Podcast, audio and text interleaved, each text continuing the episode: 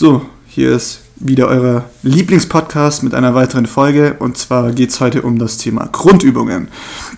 Ist heute wieder ein bisschen trainingsspezifischer und wir versuchen heute mal wirklich die absoluten Basics abzudecken. Jonas, was macht für dich eine Grundübung aus? Grundübungen sind für mich ähm, ja, einfach Sachen, die grundlegend zum Leben dazugehören eigentlich halt auf jeden Fall in einem Leben von jemand, der trainiert. Und dazu gehören auf jeden Fall Bewegungen, die dem spezifischen Alltag möglichst nah sind. Und da man schon sagen kann, dass wir alle zum Beispiel uns hinsetzen, aufstehen, kommt man da zum Beispiel schon auf einige Grundübungen, denke ich.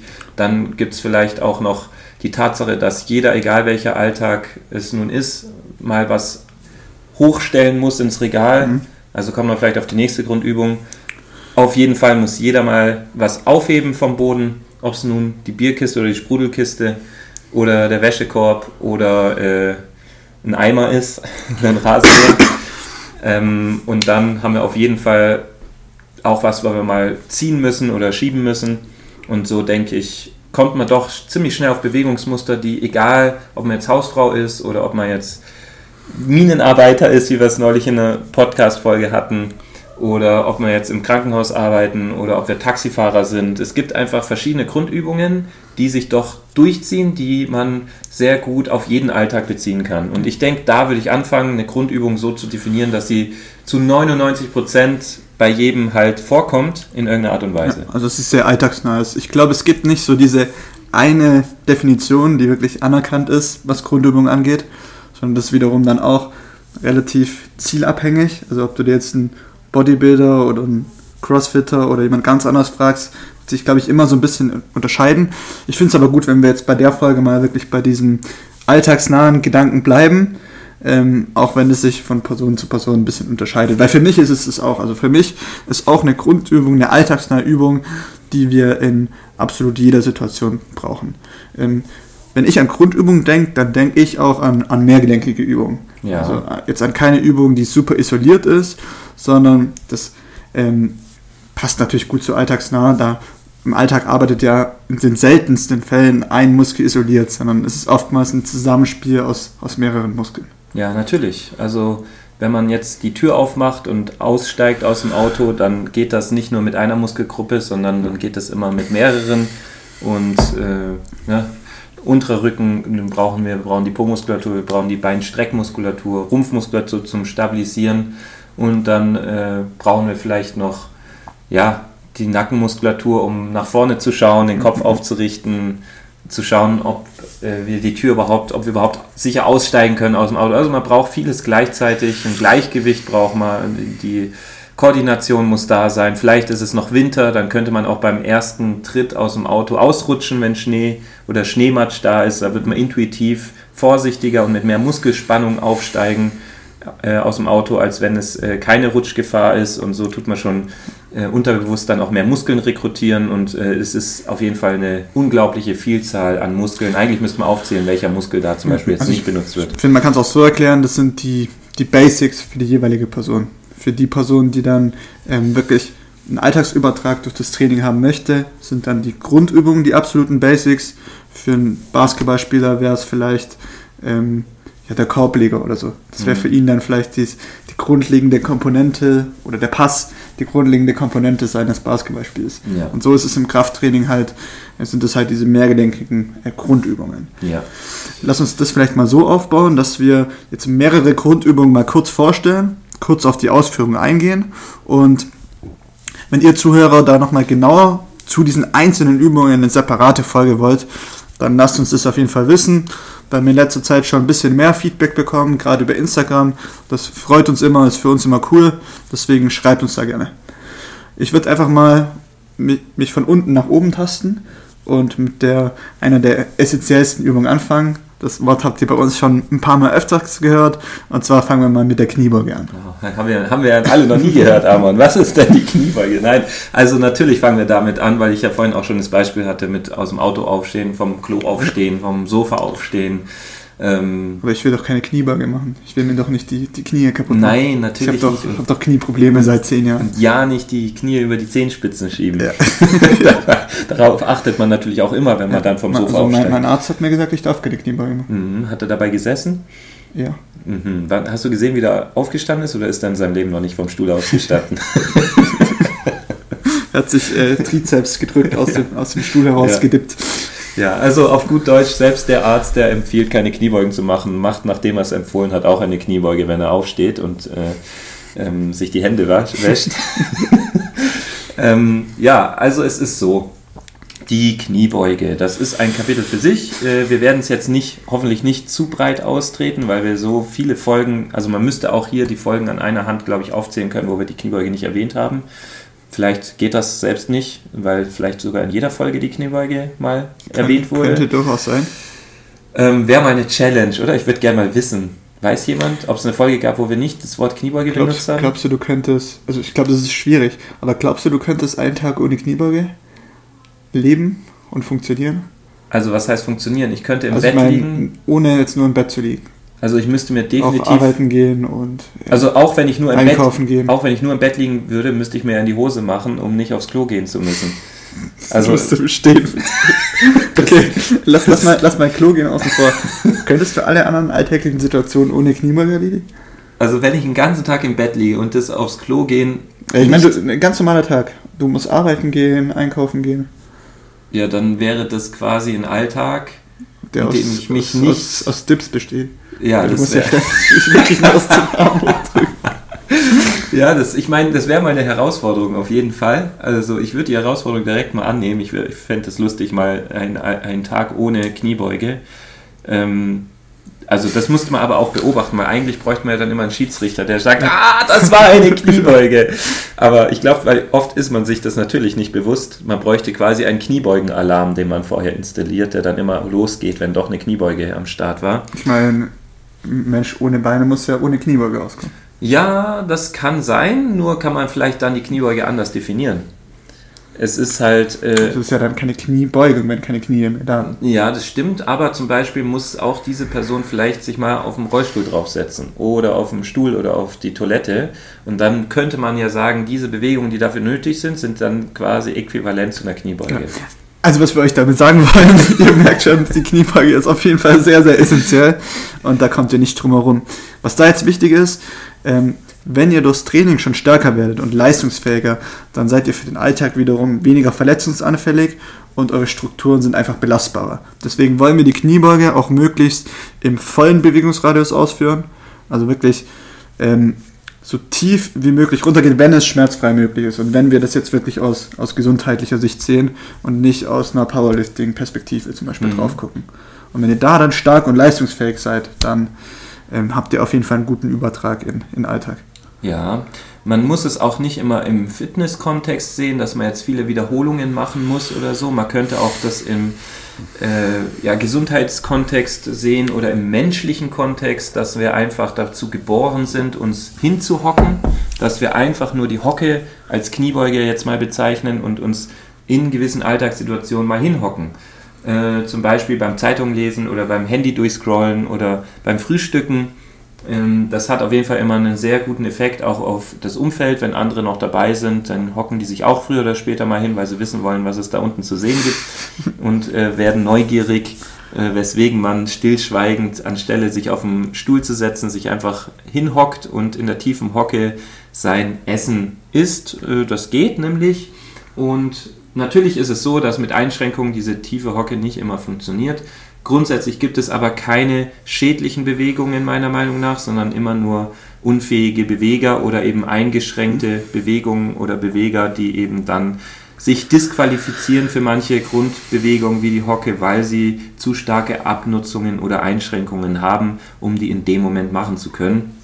Aber wenn ihr eben da noch möglichst schadensfrei seid in Knie und Hüfte und Sprunggelenk, dann ist es wirklich jedem zu empfehlen, die Hocke so oft wie möglich zu praktizieren im Alltag.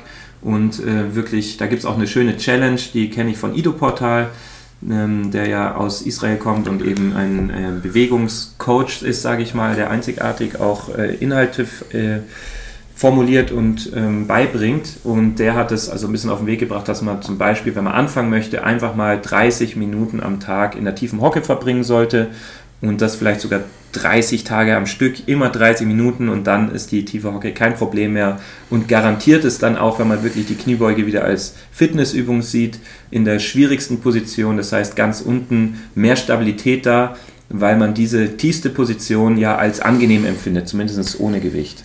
Ja. ja, also ihr müsst euch wohlfühlen unten in der Kniebeuge. Ja. Gut, bei der Kniebeuge besteht auf jeden Fall keine Diskussion. Dann lass uns mal so ein bisschen höher wandern. Wir können aber nicht ganz wegbleiben von der Kniebeuge, denn ich würde mal mit, mit dem Kreuzheben weitermachen. Da ist ja auch weiterhin eine Kniebeugung mit integriert, nur dass jetzt noch eine Hüftstreckung mit dabei ist. Vielleicht ganz kurz, bevor wir das machen, nochmal die Begrifflichkeit. Woher kommt denn das Wort Kreuzheben? Hat das was mit dem schwäbischen Kreuz zu tun? Nee, das hat tatsächlich mit dem Griff zu tun, mit dem Kreuzgriff, wo ihr euren Daumen mit dem Zeigefinger und dem Mittelfinger umgreift. Manchmal auch mit dem Ringfinger. Und ähm, dadurch eben praktisch wie, so, wie ihr den Daumen, euren Daumen als Zughilfe benutzt so dass ihr keine Zughilfen braucht. Kann sich am Anfang ein bisschen unangenehm anfühlen, aber ihr habt halt, seid von der Griffkraft entlastet. Hm. Ja, ich glaube, Armand, du meinst ja jetzt den Hook Grip, also der Kreuzgriff an sich bedeutet Ach, ja einfach Scheiße. nur, dass man die Hand, das dass man die Hand dreht und den, die Handel von zwei verschiedenen dass man die Handel von zwei verschiedenen Seiten greift. Äh, ich bin dafür, dass wir das nicht rauscutten. Das ist auf jeden Fall sehr lustig. ja, ich cut dir gleich deine Haare höchstens. Ähm, also wir nehmen die Handel im Kreuzgriff, eine Hand von ja, aber oben, das ist, ja langweilig. Ich wäre dafür, dass ihr alle den, den Hook Grip macht. Das deutlich, sieht deutlich cooler aus als der, als der ja. Kreuzgriff. Das kann man natürlich auch machen. Der ist tatsächlich dann auch erstmal ein bisschen schmerzhaft, aber. Ich habe gar nicht daran gedacht, weil ich gar nicht daran denke, wie man den Kreuzgriff machen kann, wenn man auch den, den Hook Grip machen kann. Wenn man sich den Schmerzen verwehren kann. Ja, ich glaube, wir haben alle mit dem Kreuzgriff irgendwann mal angefangen, wenn wir ehrlich sind, als wir gemerkt haben. Wir haben alle irgendwann abgegradet oder sind beim Kreuzgriff geblieben. Ja, das könnte man sagen. Ähm, der Kreuzgriff an sich ist nicht unbedingt schlecht, er ist halt äh, etwas ungleich, weswegen, wenn man ihn anwendet, auf jeden Fall beide Seiten auch sich antrainieren sollte, dass man mit beiden Seiten einmal umgreifen kann und nicht auf ewiglich immer nur eine Hand nach innen dreht und die andere nicht. Also Kreuzheben nochmal ganz kurz, kommt von dem Kreuzgriff, nicht vom schwäbischen Kreuz oder vom Kreuz vom Rücken. Das heißt eigentlich auch im Englischen Deadlift, nicht weil man dabei stirbt, sondern weil man halt ein totes Gewicht vom Boden anhebt. Ne? Das heißt, ein, ein Gewicht, was auf dem Boden steht, wird angehoben und da finde ich eigentlich diese Begrifflichkeit Deadlift viel, viel präziser als jetzt äh, Kreuzheben, weil Kreuzheben denkt jeder an Rücken, oder? Seid mal ehrlich. Ähm, ja, deswegen ganz, ganz wichtig, die Begrifflichkeiten mal zu klären. Äh, gleichzeitig hat der Amon ja schon angekündigt, äh, ist da eine ganz andere Muskulatur involviert, wie mehr halt die hintere Kette durch diese Hüftbeugung. Wir beugen uns nach vorne, der Rücken bleibt aber gerade, weswegen Beugung eigentlich schon wieder in die Irre führt. Ähm, man könnte ja, Hüftbeugung ist in dem Fall nur aufs Gelenk bezogen, nicht ja. auf den Rücken. Und natürlich kommen auch die Knie mit. Ne? Also es ist eine Mischung aus vor allen Dingen Knie- und Hüftstreckung um das Gewicht äh, anzuheben und zwar möglichst nah am Körper, wie so ein Lastkran kann man sagen, mhm. der das Gewicht anhebt. Dabei bilden quasi die Arme die Seile, mit denen oder die Haken, äh, in denen das Gewicht verankert ist, was hochgezogen werden soll, die hängen einfach nur nach unten und äh, die Schultern und äh, der ganze Rücken dient dann als Hebel, um dann eben das Gewicht wie so ein Lastkran eben auf Hüfthöhe in die komplette Streckung, bis man komplett gerade steht, hochzuheben, hochzuliften, anzuziehen, bis zum geht nicht ja. mehr und dabei auf jeden Fall sehr viel Spaß zu haben. Und sobald wir halt dieses ähm, Hüftstreck-Bewegungsmuster haben, ist halt unweigerlich die hintere Kette dann involviert. Genau. Und die hintere Kette, wenn wir von hinterer Kette sprechen, meinen wir ähm, gerade die, die Beinrückseite, die Po-Muskulatur, den unteren Rücken, Rückenstrecker, das ist da primär mit dabei. Wobei beim Kreuzheben ist wirklich eine Ganzkörperübung, da sind super viele Muskelgruppen dabei. Also gerade ähm, was jetzt den, den Chorbereich angeht, müsst ihr auch super stark sein, gerade wenn ihr keinen Gürtel verwendet. Ähm, also da kann man halt auch sehr gut sehen, welche Schwächen vorhanden sind. Ja, und äh, die Trapez- bzw. Nackenmuskulatur, ja. die merke ich immer besonders, ähm, entweder weil ich einen schwachen Nacken habe. Äh, ich habe definitiv auch meine Schwächen in der Brustwirbelsäule, aber ich kriege primär beim Kreuzheben immer Nackenmuskulaturkater. Das ist schon heftig irgendwie. Also mit sehr, sehr großer Wahrscheinlichkeit immer dort, wenn nicht auch noch woanders, ja. Ähm, das kann ich mich auch noch erinnern, als ich das erste Mal schwere Kreuzheben gemacht habe, habe ich auch so einen krassen Nackenmuskelkater mhm. gehabt und wusste nicht, wo es herkommt, mhm. weil ich im ersten Moment nicht an Kreuzheben gedacht habe. Ja, so ist das. Ähm, in der Regel wird dort auch das schwerste Gewicht bewegt, was ihr in eurer Trainingskarriere bewegen werdet. In, der, in den meisten Fällen auch mehr als in der Kniebeuge oder in anderen Bewegungen. Ja, also wenn man jetzt sich an den, an, den, äh, an die Beinpresse ransetzt und ja. nicht so geringen Bewegungsradius hat. Ja, wir reden ja gerade von richtigen Übungen, von wichtigen ja, also Übungen. bei Langhandelübungen auf jeden Fall. Genau. Ja, okay beim Kreuzheben, wir könnten auch da noch ganz viel reden. Ähm, ich denke, dieses mit dem Kreuzheben, diese Begrifflichkeit war mir schon wichtig, weil das so viele immer noch an, an das Kreuz denken vom Rücken. ähm, da ist es halt schon wichtig, dass die Technik stimmt, genauso wie bei den anderen. Es ist aber jetzt auch nicht unbedingt gefährlicher als andere Übungen.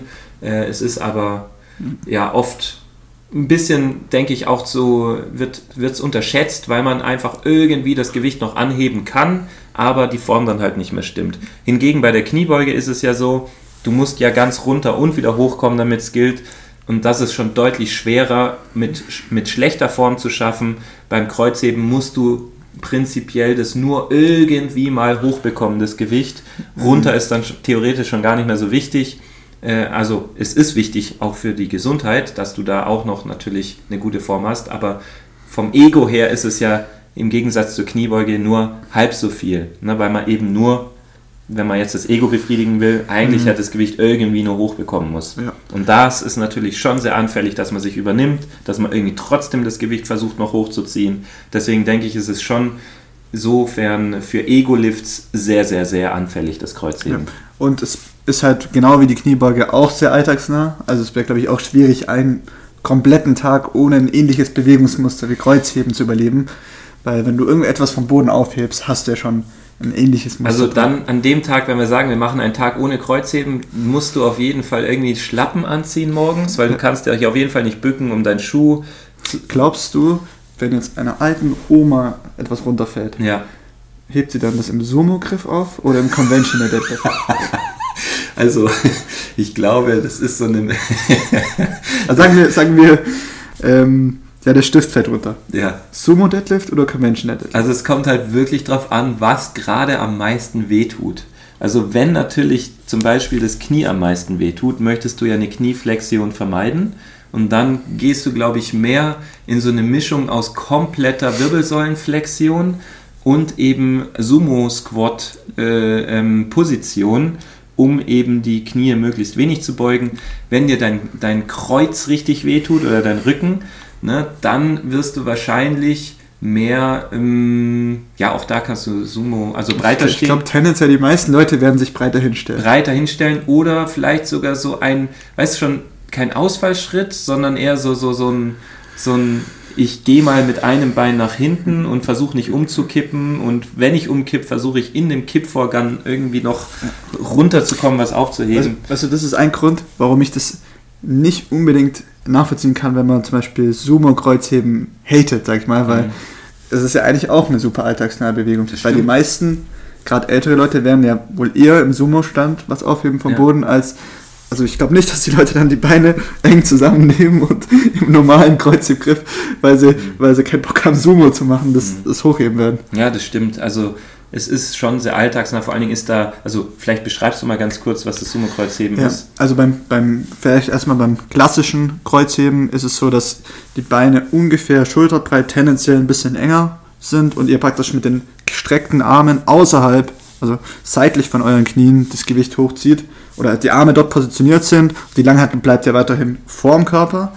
Und beim Sumo-Kreuzheben steht ihr eben deutlich breiter von den Beinen her, ähm, verkürzt somit den Weg, weil ihr die Arme eben gestreckt zwischen den beiden Beinen nehmen könnt und ähm, habt so eben einen kürzeren Weg nach oben.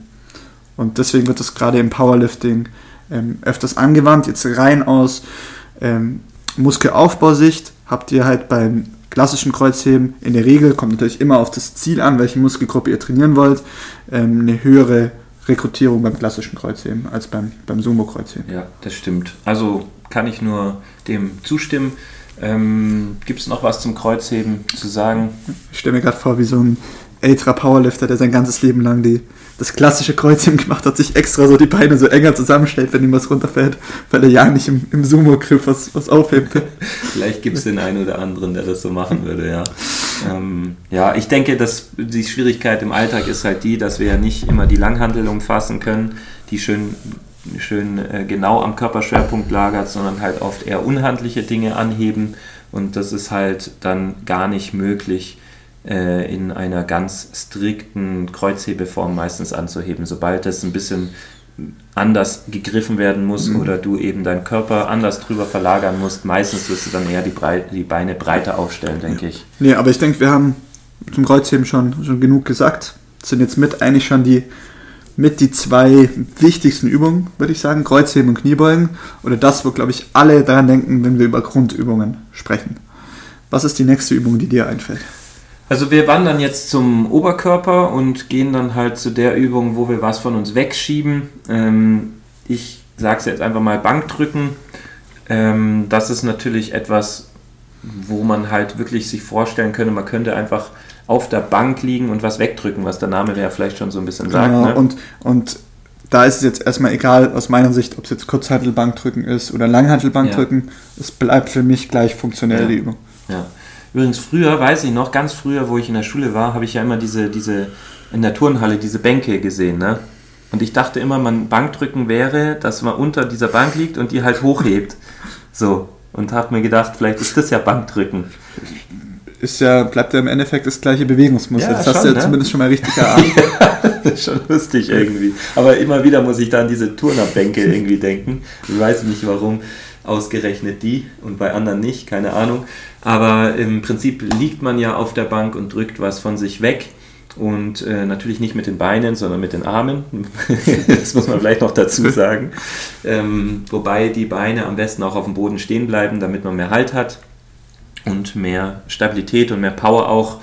Ähm, da ist es ähnlich wie jetzt die Kniebeuge, würde ich sagen. Also bei der Kniebeuge ist es ja auch so, dass man das Gewicht oben, es fängt oben an, äh, dass man das Gewicht aus der Halterung rauslöst, aus dem Rack und dann einmal tief runter muss, in dem Fall beim Bankdrücken jetzt bis zum Brustkorb und dann das Ganze wieder hochstemmt in die Streckung der Arme und ist also genauso einen Bewegungsradius, wo es unten am schwierigsten ist und oben am leichtesten.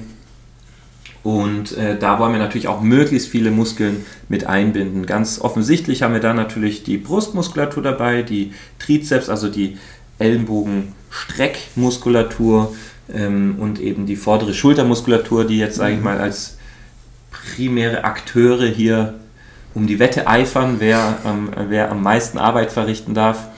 Ähm, und dann gibt es aber auch noch eine Vielzahl an anderen Muskeln, die auch sehr wichtig sind, die viele gar nicht auf dem Schirm haben und ohne die wir aber deutlich schwächer sein werden. Welche Muskeln fallen dir da noch ein, Armon? Also in erster Linie ist bei allen sogenannten Grundübungen ist gerade Bauchspannung halt, halt super wichtig. Ähm, einfach um wirklich fest zu sein in dieser Startposition. Ähm, zum anderen spielt auch der Latissimus eine Rolle. Auch hier könnt ihr mit angespannten Latissimus nochmal profitieren bei der Übung. Also wirklich alles, was eurem Körper Spannung verleiht in diesem Moment. Mhm. Also ganz wichtig ist auf jeden Fall, wie der Name schon sagt, der ganze Körper und das fängt schon auch bei den Beinen an, wo die Füße hingestellt werden, dass auch die, die Oberschenkelmuskulatur angesteuert wird und eben die Po-Muskulatur aktiviert wird. Ähm, ne, das, Handgelenke ähm, festmachen.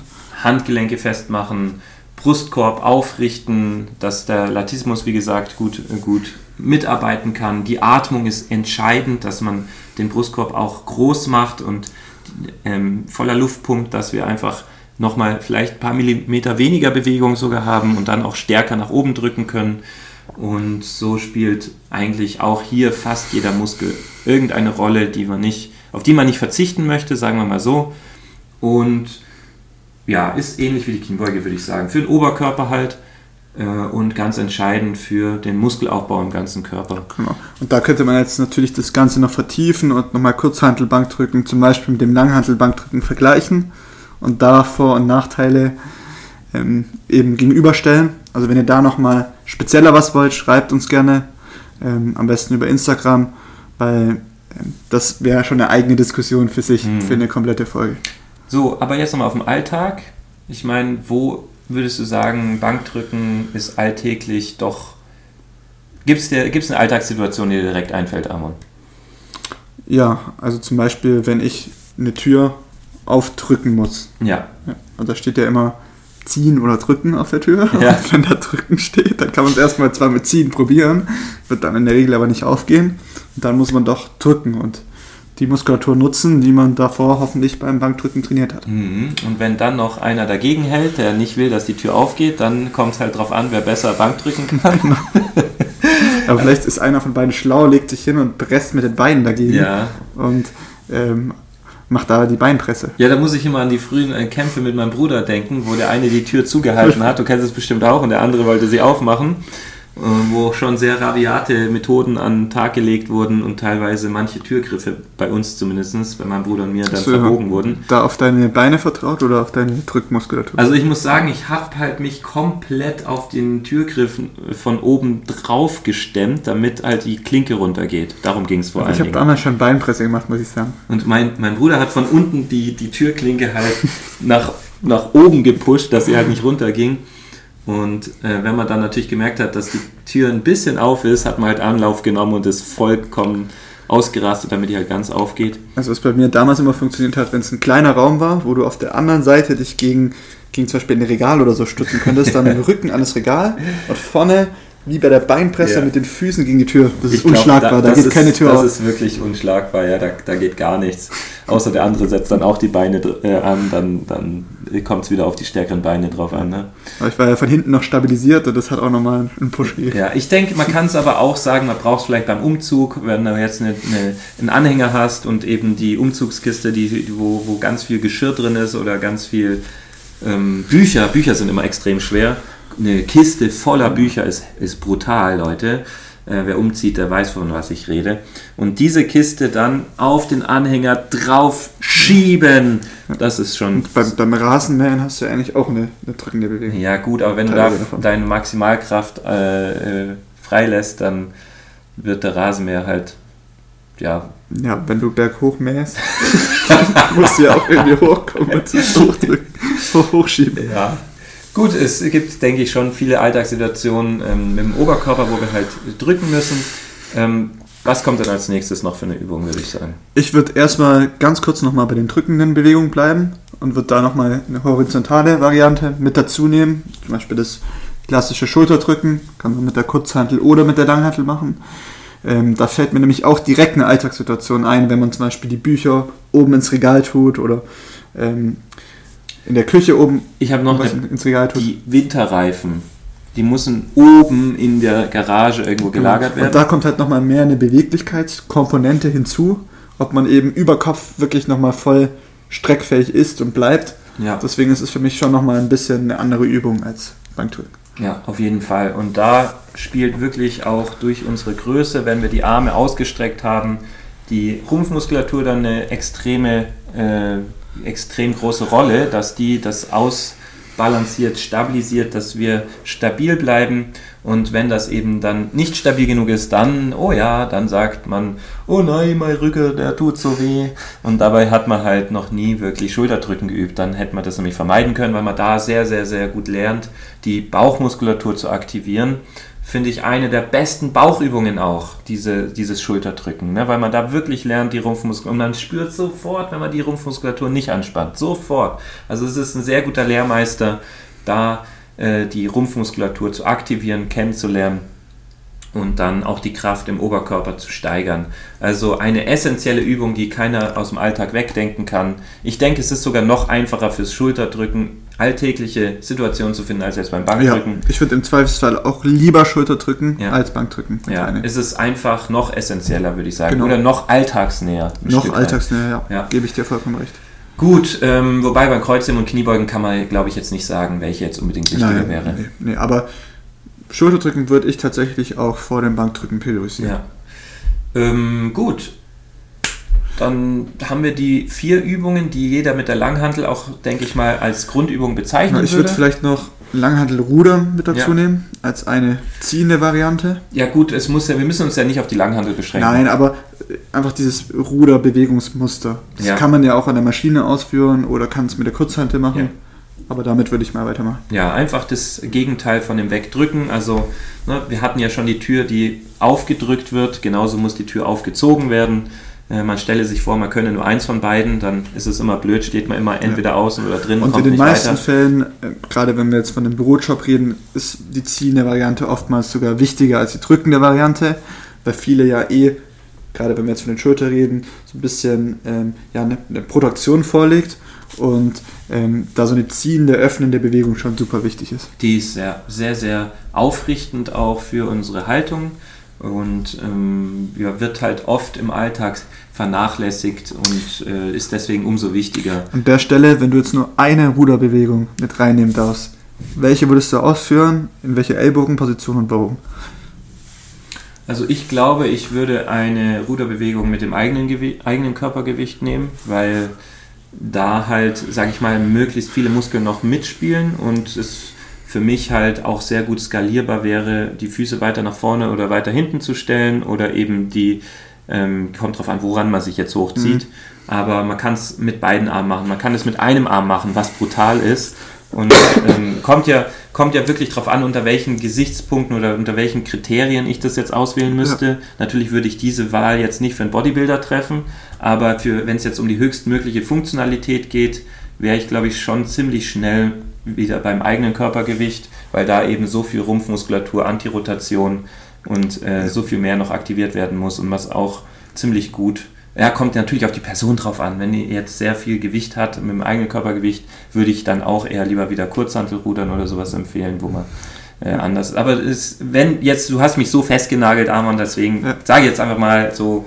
sage ich jetzt einfach mal mit dem eigenen Körpergewicht. Okay, also ist auf jeden Fall eine gute Variante. Ich würde jetzt rein halt von der Ausführung, egal ob es jetzt mit dem eigenen Körpergewicht ist, an der Maschine, Kurzhantel, Langhantel, würde ich primär, wenn ich mich jetzt wirklich für eine Variante entscheiden würde, würde ich ein bisschen ähm, breiteres Rudern bevorzugen vor dem engen Rudern. Einfach, gerade wenn wir beim Thema Aufrichtung sind, würde ich gerade ähm, die mittlere Rückenmuskulatur, also primär ähm, zum Beispiel den Trapez, nochmal den, dem Latz so ein bisschen bevorzugen. Also natürlich würde ich, wenn ich die Wahl hätte, beide Übungen machen, aber wenn du mir, jetzt mir sagst, mach nur eine Ruderübung, Mhm. dann würde ich zum Beispiel jetzt mit so einem Büromensch, würde ich zum Beispiel eine breite Rudervariante am Kabelzug machen, wo Ja. dann eher Richtung Brust zieht, die Ellbogen so ein bisschen abspreizt und jetzt nicht eine enge Rudervariante mit ihm macht. Ja, ich denke, es ist immer schwer zu sagen, dass jetzt eins besser ist als das andere oder wichtiger ist als das andere. Ganz großen Kontext sagt man jetzt auch nicht, hey, ich darf nur noch Wasser trinken und nichts mehr essen. Ähm, aber ja, im Zweifelsfall wäre Wasser wichtiger als Essen, zumindest bis man dann verhungert. aber ja, das ist eine extrem schwere Sache. Also ich würde jetzt mal so sagen, es ist, muss halt eine Ruderbewegung sein, ob jetzt nun breit oder eng. Ich denke, es darf halt auf jeden Fall nicht sein, dass wir nur eine drückende Bewegung haben und es muss eben auch eine gegenteilige Bewegung. Dabei würde ich sagen, eine gegenteilige Bewegung auch äh, dabei sein muss. Aber was, was ich zum Beispiel bevorzugen würde, wenn wir jetzt all diese Grundübungen abdecken, wir haben zum Beispiel Schulterdrücken mit dabei, wir haben die Ruderbewegung, würde ich fast sogar eine zweite Ruderbewegung nochmal vor dem Bankdrücken priorisieren. Wenn wir es jetzt rein aus dieser Alltags, also aus der Sicht der, der Alltagsnähe sehen, Ja. würde ich zum Beispiel lieber dann sagen, wir nehmen ähm, eine Ruderübung, wo wir Trapez und hintere Schulter zum Beispiel fok- fokussieren und dann zum Beispiel noch eine andere Bewegung für den Rücken, zum Beispiel eine Zugbewegung von oben, wie Klimmzug oder Latzug oder eine enge Ruderbewegung, würde ich tatsächlich dann eher nochmal bevorzugen, bevor ich dann äh, Bankdrücken noch mit rein. Ja, ich denke, Bankdrücken ist schon sehr spezifisch ähm, auf eben, sage ich mal, eine gewisse Sportart zugeschnitten und ähm, da gibt es viele Varianten, also auch zum Beispiel Dips mit dem eigenen Körpergewicht finde ich eine sehr gute Variante oder Alternative auch teilweise zum Bankdrücken ist vielleicht sogar nochmal ein Stück funktioneller. Das sind jetzt schon Feinheiten. Also ich denke schon, es ist ganz klar, dass die meisten viel zu viel Brust trainieren und viel zu wenig Rücken. Von dem her kann ich dir da zustimmen. im Gesamtkontext bin ich immer dafür, dass man einfach gegenteilige Übungen macht, also auch äh, man könnte auch einfach sagen, antagonistisch trainiert, Auf dass man, Fall. wenn man zieht, eben auch eine drückende Bewegung hat und ähm, ja, in die Aufrichtung trainiert. Da ist natürlich klar, dass wenn wir die hintere Schultermuskulatur, Trapezmuskulatur, Rhomboideen in den Vordergrund bringen, dann ist das schon ganz wichtig. Denn die große Brustmuskulatur, vordere Schultermuskulatur, die wird eh oft zu viel betont, gerade im Fitnessstudio. Und äh, auch ein Brusttag sollte nicht so viele Übungen haben wie ein Rückentag. Wenn ihr das so aufgesplittet habt, dann ist es, ja, Brustmuskel ist ein Muskel, Rücken sind unglaublich viele Muskeln. Allein deswegen ist es schon schwer, das mit genau gleich viel Übungen und Sätzen zu betonen. Ähm, dann kommen wir jetzt vielleicht noch zu dem letzten Teil, Amon, wo wir sagen, wir haben ja schon ein bisschen angefangen, was sind alles Grundübungen noch, die vielleicht aus unserer Sichtweise dazugehören sollten noch oder was fällt dir da ein? Ja, also Klimmzug haben wir jetzt noch nicht ja. genauer beschrieben. Also Klimmzug, Lattzug, eine Zugbewegung von oben ähm, würde ich auf jeden Fall mit reinnehmen. Ähm, ich würde auf jeden Fall auch nochmal spezifisch was für die hintere Schulter machen. Ist dann keine Grundübung, aber das wäre eine Übung, die ich mit rein, reinnehmen würde. Ja, finde ich einen guten Punkt. Ich finde dieses Thema sehr interessant. Allein darüber könnte ich auch schon wieder eine Folge drehen. Zum Beispiel, ich warte ja schon das mit Ido-Portal und dem, dem äh, Kniebeugen oder dem ja. tiefen, tiefen dieser tiefen Hocke, dass wir da eine Kompression natürlich haben, auch im Kniegelenk. Also der Knorpel wird ausgedrückt, da kommen eben, äh, wird Flüssigkeit raus gequetscht und wenn wir aufstehen, kommt wieder wie so ein Schwamm, wo Wasser reinkommt, wieder Flüssigkeit nach, was ja für die Gelenkflüssigkeit und die Gelenkgesundheit also auch sehr entscheidend ist, dass wir den vollen Bewegungsradius nutzen, aber auch eine gesunde Kom Komprimierung, Kompression so ein bisschen haben von dem ganzen Gewebe, damit da auch wieder Flüssigkeit nachkommen kann. Und genauso brauchen wir auch mal Traktion, also das in die Länge ziehen. Und das Gegenteil ist somit für mich dann eher was Hängendes. Ich will jetzt gar nicht unbedingt Klimmzug sagen. Was ich noch wichtiger finde als den eigentlichen Klimmzug ist, dass man sich aushängt oder in die Länge streckt, dass man einfach zum Beispiel, wenn wir jetzt sagen, wir machen diese 30 Minuten Hock-Challenge, dass man sich 30 Minuten am Tag hinhockt und sein Buch liest, dass man auch vielleicht mal fünf bis sechs Minuten am Tag sich irgendwo hinhängt, aushängt. Ja. Und das können natürlich nur die allerwenigsten. Ich meine damit auch nicht am Stück, das kann ich auch nicht, sondern halt wirklich so minutenweise oder sekundenweise meinetwegen, aber dass der Körper wirklich die Chance bekommt, auch wieder ein bisschen Traktion, ein bisschen in die Länge gezogen zu werden, wirklich jeden Tag irgendwie mal die Chance dazu bekommt. Und dann müsst ihr selber mal überlegen, wie oft ihr das außerhalb von Stu vom, vom Studioalltag dem Körper geben könnt, diese Möglichkeit. Also das finde ich ein, ein, super Punkt. Ich glaube, da denken die wenigsten direkt dran, wenn man ähm, über Grundübungen spricht, aber ähm, das ist auf jeden Fall ein sehr guter Tipp. Ja, und das ist für mich so, wenn ich es jetzt auf zwei reduzieren würde, würde ich sagen, à la Ido-Portal äh, eben hocken und hängen. So würde ich es jetzt sagen, wenn man es jetzt mal die, die anders definieren würde und nicht auf die vier Langhantelgrundübungen beziehen würde. Ja, also das finde ich mittlerweile sogar, ne, wenn man es mal nicht so langhandelspezifisch aufzieht, fast noch wichtiger, dass ich sage, hey, hockst du schon, hängst du schon, ja, und dann Zieh, kann man sich. Ziehst du dich schon. Ja, dann, oder hangelst du ja, noch. Ja. Ne, hangeln. Auch eigentlich für mich Hangeln auch eine Grundübung. Hangel einfach mal. Irgendwo entlang. So wie ein kleines Kind. Ja, da wird so viel aktiviert. Gerade das mit dem Hängen ist ja auch aus dem Gesichtspunkt interessant, dass je älter man wird, korreliert ja Maximalkraft ganz mhm. stark mit Griffkraft. Ja. Und du trainierst ja durch das Hängen stark die Griffkraft. Ja. Das ist eigentlich auch super interessant. Ja, sehr interessant. Ne? Also ich finde den Unterarmstütz, zum Beispiel, wenn wir jetzt da noch weitergehen wollen, würde ich auch fast schon in eine Grundübung mit einbauen, wenn man den richtig macht, weil einfach so viel Rumpfmuskulatur aktiviert wird. Wir lernen da sehr gut die Atmung, dass wir weiter atmen mit Rumpfspannung ist wiederum für jede andere Grundübung wichtig, das zu lernen. Deswegen Unterarmstütz in irgendeiner Art und Weise finde ich auch, ist definitiv. Was ich an der Stelle cool finde, zum Beispiel, wenn wir über das Thema Griffkraft reden, wenn wir über das Thema Aufrichten mhm. reden, wäre so ein Farmers Walk zum Beispiel. Farmers Walk, auch, auch für ja. ältere Leute, die zum Beispiel eine Kettleball auf jeder Seite haben. Muss ja nicht mal eine Kettleball sein. Mhm. Es kann ja, was weiß ich. Einkaufstaschen. Genau, Einkaufstaschen oder Eimer auf jeder Seite. Ja. Einfach irgendwas, wo du wirklich dich dazu zwingen musst, aufgerichtet zu bleiben, die Schulterblätter nach hinten zu nehmen und auf der anderen Seite die Griffkraft noch mit trainierst. Ja, auf jeden Fall. Ja. Daran denkt man, glaube ich, auch nicht direkt, wenn, ja. man über Dann, Grundübungen redet. Wenn wir noch weitergehen in Richtung Alter und vielleicht Immobilität, was ich auch immer wieder im Reha-Sport sehe, was da eine Grundübung für mich zum Beispiel im Reha-Sport ist, ist für mich das Aufstehen vom Boden aufstehen. Ja. Wer kann das? Also wer von den älteren Leuten kann das? Wobei wir wieder dann bei dem Kniebeuge. Ja, aber das ist ja ein Teil der Kniebeuge. Ja. Aber wenn du, sage ich mal, du stehst nicht unbedingt, du stehst ja eher sogar in einem Ausfallschritt auf. Ja. Also wenn und, du, und oftmals mal, hilfst du dich, hilfst du dir nur noch durch die Arme, Trizepsbeteiligung. Also wenn du wirklich ein älterer Mensch bist, Schmerzen hast und dann in einer sauberen Kniebeuge aufstehst, vom Boden liegend, ja. dann, dann Thema, hast du mein Thema, Thema Ausfallschritt können wir da auch mit ja, reinnehmen. auf jeden Fall. Weil da finde ich, den finde ich nämlich auch sturzprophylaktisch extrem ja. wichtig, gerade für ältere Leute. Ja. Wenn, wenn man da einen sauberen, tiefen Ausfallschritt macht, also da ist man ja deutlich besser gewappnet für mögliche Stürze zum Beispiel. Also ich würde sagen, hocken, hängen und aufstehen, so jetzt mal für mich in der funktionellen Sprache oder in der alltäglichen Sprache. Halten kann man vielleicht noch dazu. Halten gehört ja zum Hängen im Endeffekt. Ja. Ne?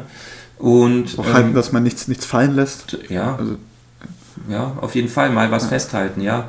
Ähm, Unterarmstütz und ähm, ja, vielleicht auch noch Fußgymnastik, weil die Füße sind so wichtig, nicht nur aus sportlicher Sicht für die Kniebeuge und für eine bessere Performance, sondern eben auch aus ja, gesundheitlicher Sicht, dass wenn wir eben die Füße nicht trainieren, nicht aufrichten, das Fußgewölbe vernachlässigen, die Sprunggelenksbeweglichkeit vernachlässigen, Schienbeine, äh, Schienbeinmuskel und, und Wadenmuskulatur mit den zusätzlichen Sehnenansätzen vernachlässigen, dann fangen natürlich auch oberhalb oft die Probleme an, sprich Knie, Hüfte, Rücken, Nacken. Bis dahin kann sich das Problem dann nämlich ausweiten. Und äh, deswegen finde ich immer ganz wichtig, auf unsere Grundpfeiler zu achten, also unsere Füße, dass wir wirklich auch Fußgymnastik machen, mal mit den Zehen versuchen, ein Handtuch zu greifen, anzuheben, barfuß laufen, ist für mich sozusagen auch eine Grundübung.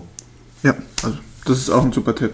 Also Barfußlaufen ist, Laufen ist ja mit das Grundlegendste überhaupt. Ja. Also, also interessante Themen. So wirklich, was geht noch grundsätzlicher als barfuß zu laufen? Also es ist für mich wirklich eine Grundübung, das richtig zu machen. Ne? Also nicht hier äh, mit, mit platten Fußsohlen den, den Boden noch platter zu machen und den Fuß, sondern halt versuchen, die Muskulatur aufzuwärmen, zu aktivieren, zu nutzen und dann mit regelmäßigen Trainingseinheiten, nicht joggen oder sowas, nein, sondern wirklich in trainierenden, äh, ja, kleinen Spaziergängen im Garten oder auf der Wiese im Sommer äh, wirklich bewusst wieder zu aktivieren und zu verbessern.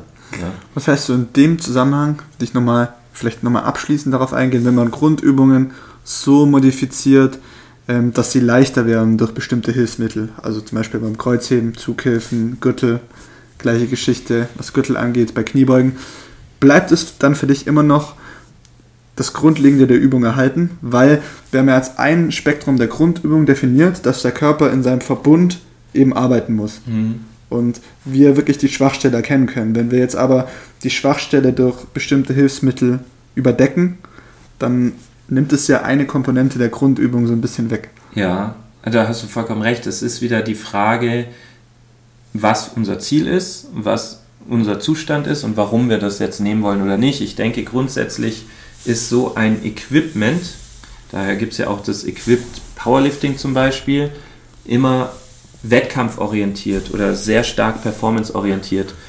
Ich denke schon meistens in Bezug auch auf Wettkampf, weil wenn es erlaubt ist vom Regelwerk, man dadurch einfach einen Vorteil hat. Aber wenn, wenn wir jetzt aus dem Gesichtspunkt rangehen, ich will so fit wie möglich für den Alltag werden, dann macht es ja nicht unbedingt Sinn, jetzt Kreuzheben mit, mit Zughilfen zu machen. Nein. Weil im Alltag hast du auch nicht die Zughilfen. Natürlich nicht. Und das wollte ich ja damit sagen. Dass das war auch das, was ich ausdrücken wollte. Wettkampforientiert Sinn macht ja. und in allen anderen Situationen weniger Sinn genau, macht. Genau, und deswegen sollte man hinterfragen, was ist jetzt mein spezifisches Ziel? Und wenn das Ziel ist, einfach nur für den Alltag fit zu werden, würde ich halt nicht darauf zurückgreifen. Weniger ist mehr, Freunde. Ja. Also, ja. Und das ist schon mal ein sehr gutes Abschluss. Weniger ist mehr, ähm, trifft allerdings nicht auf die 5-Sterne-Bewertung. Äh, hey Jungs, wie viele Sätze ist das ein Mikrofon? Was, was nimmt ihr denn? Hallo? Hallo? Was nimmt ihr auf?